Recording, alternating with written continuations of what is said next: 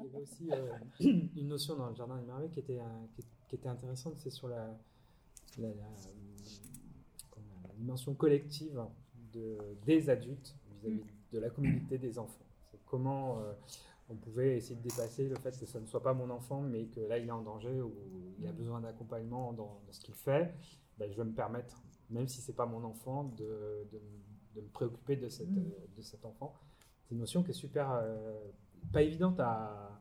Il y a un vrai tabou là-dessus.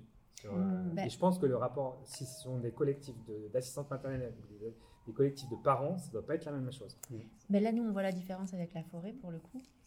Ou euh, après, comme les jardins, c'est des séances différentes à chaque fois avec pas les mêmes publics. Euh, les rapports euh, entre les personnes sont différents à chaque fois. Alors que pour la forêt, c'est un projet où c'est le même groupe de personnes qui sont là du début jusqu'à la fin. Et donc, de l'année. Ouais. Donc l'année dernière, c'est la première année où on l'a mené avec un petit groupe parce qu'il y avait Covid et voilà. Mais on a vraiment senti les liens se tisser entre les enfants, entre les adultes et entre les adultes et les enfants, même si c'était pas leurs enfants. Et, et, là, enfin là, on en est à la troisième séance pour cette année et et ça se voit déjà, en fait. Et, on sent qu'il y a une bienveillance entre, entre enfants et. rien que là, euh, à la dernière séance, on, a mis deux enfants dans. enfin, il y avait un, premier enfant dans la carriole pour rentrer, et il y a une petite fille qui avait du mal à marcher, et il a, il a deux ans, et il s'est dit, mais si, viens. Enfin, il, a, il s'est rentré pour avoir plus de place pour la petite fille dans la carriole. Et euh, ouais, c'est des rapports qui sont chouettes.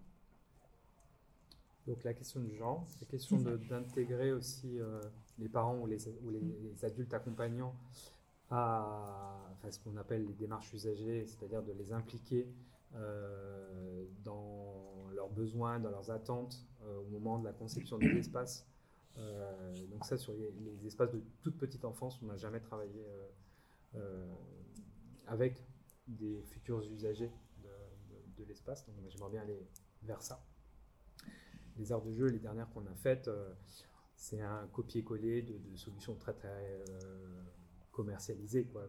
Mais, mais, du coup, euh, c'est pour ce que je te disais, Héloïse, il y a quelques années, je me disais, mais il faut absolument qu'on travaille sur des, sur des espaces petite enfance, parce qu'en fait, les, les, enfants, on les accueille à partir de 3 ans dans les aires de jeu. En dessous, ils sont interdits.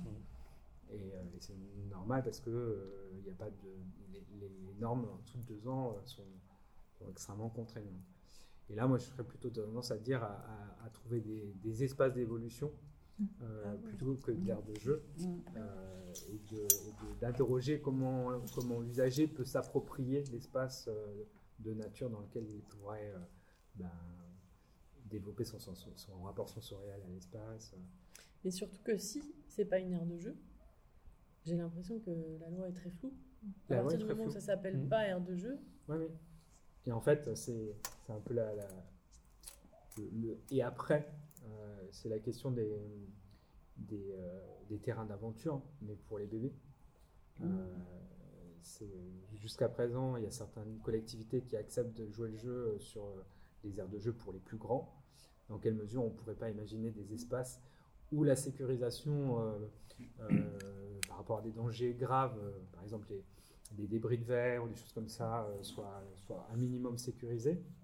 Mais de dire, bah voilà, vous êtes dans un, dans un petit espace, en plus on n'a pas forcément besoin de, de, grands espaces, on est sur des, des rapports d'échelle très, très très très petits, de dire, et puis d'essayer de collectivement se dire, ben, cet espace est un peu préservé, euh, des, des, mésusages euh, euh, des plus grands pour, pour dire ben, on, peut, on peut lâcher plus, plus facilement notre enfant pieds nus, par exemple, ou, informer les adultes que dans cet espace, ben, ils ont aussi une responsabilité vis-à-vis de tous les enfants qui, qui peuvent être dans, dans cet espace. Donc ces lieux n'existent pas encore. Moi, en tout cas, je vous entends là et je trouve ça passionnant. Euh, non, parce que enfin, je, je, suis tous les jours avec des assistantes maternelles et ce que vous dites, enfin, elles sont confrontées par exemple à Bagnolet quand elles, celles qui ne vont pas au parc des Milans, il y a le parc du Château de l'Étang. C'est terrible en ce moment. Il n'y a aucun espace pour les tout petits. Aucun. Euh, le seul endroit où je pouvais aller avec une pelouse, elle est malheureusement envahie par des gros chiens.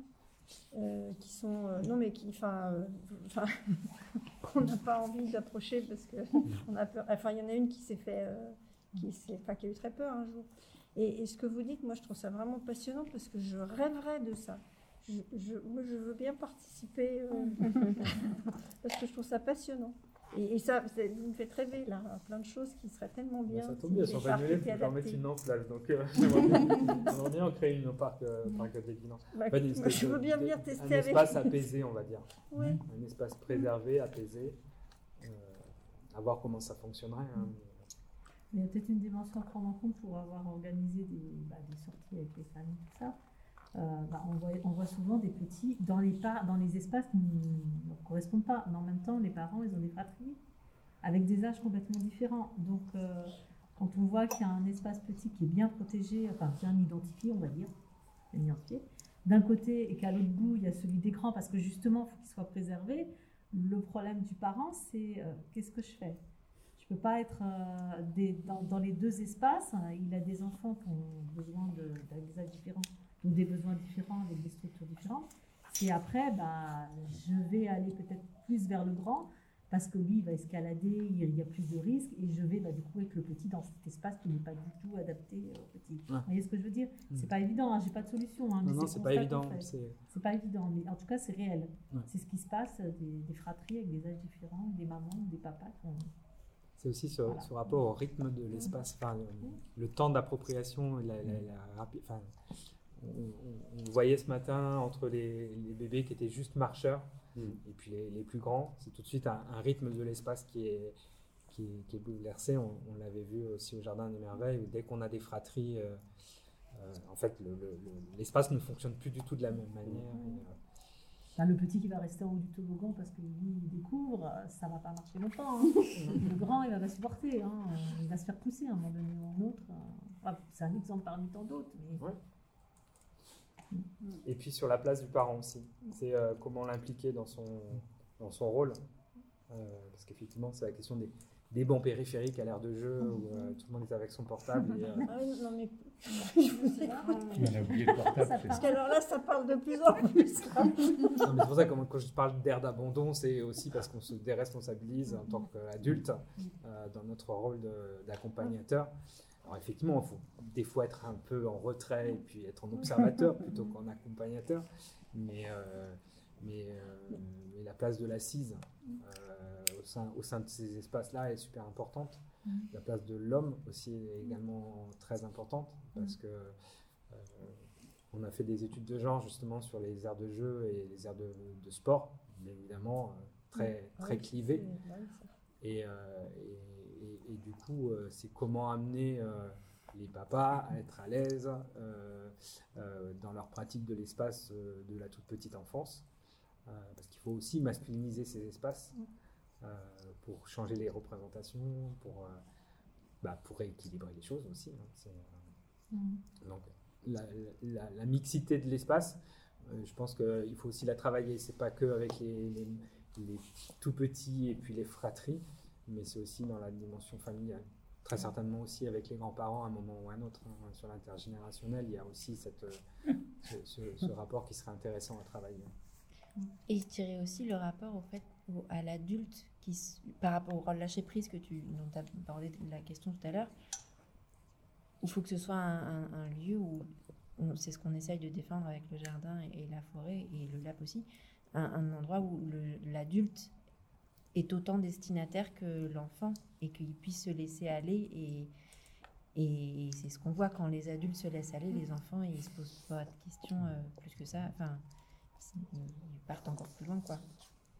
Donc, euh, c'est. Euh, j'entends la question du recul de temps en temps, mais pour laisser l'enfant faire ce qu'il veut faire.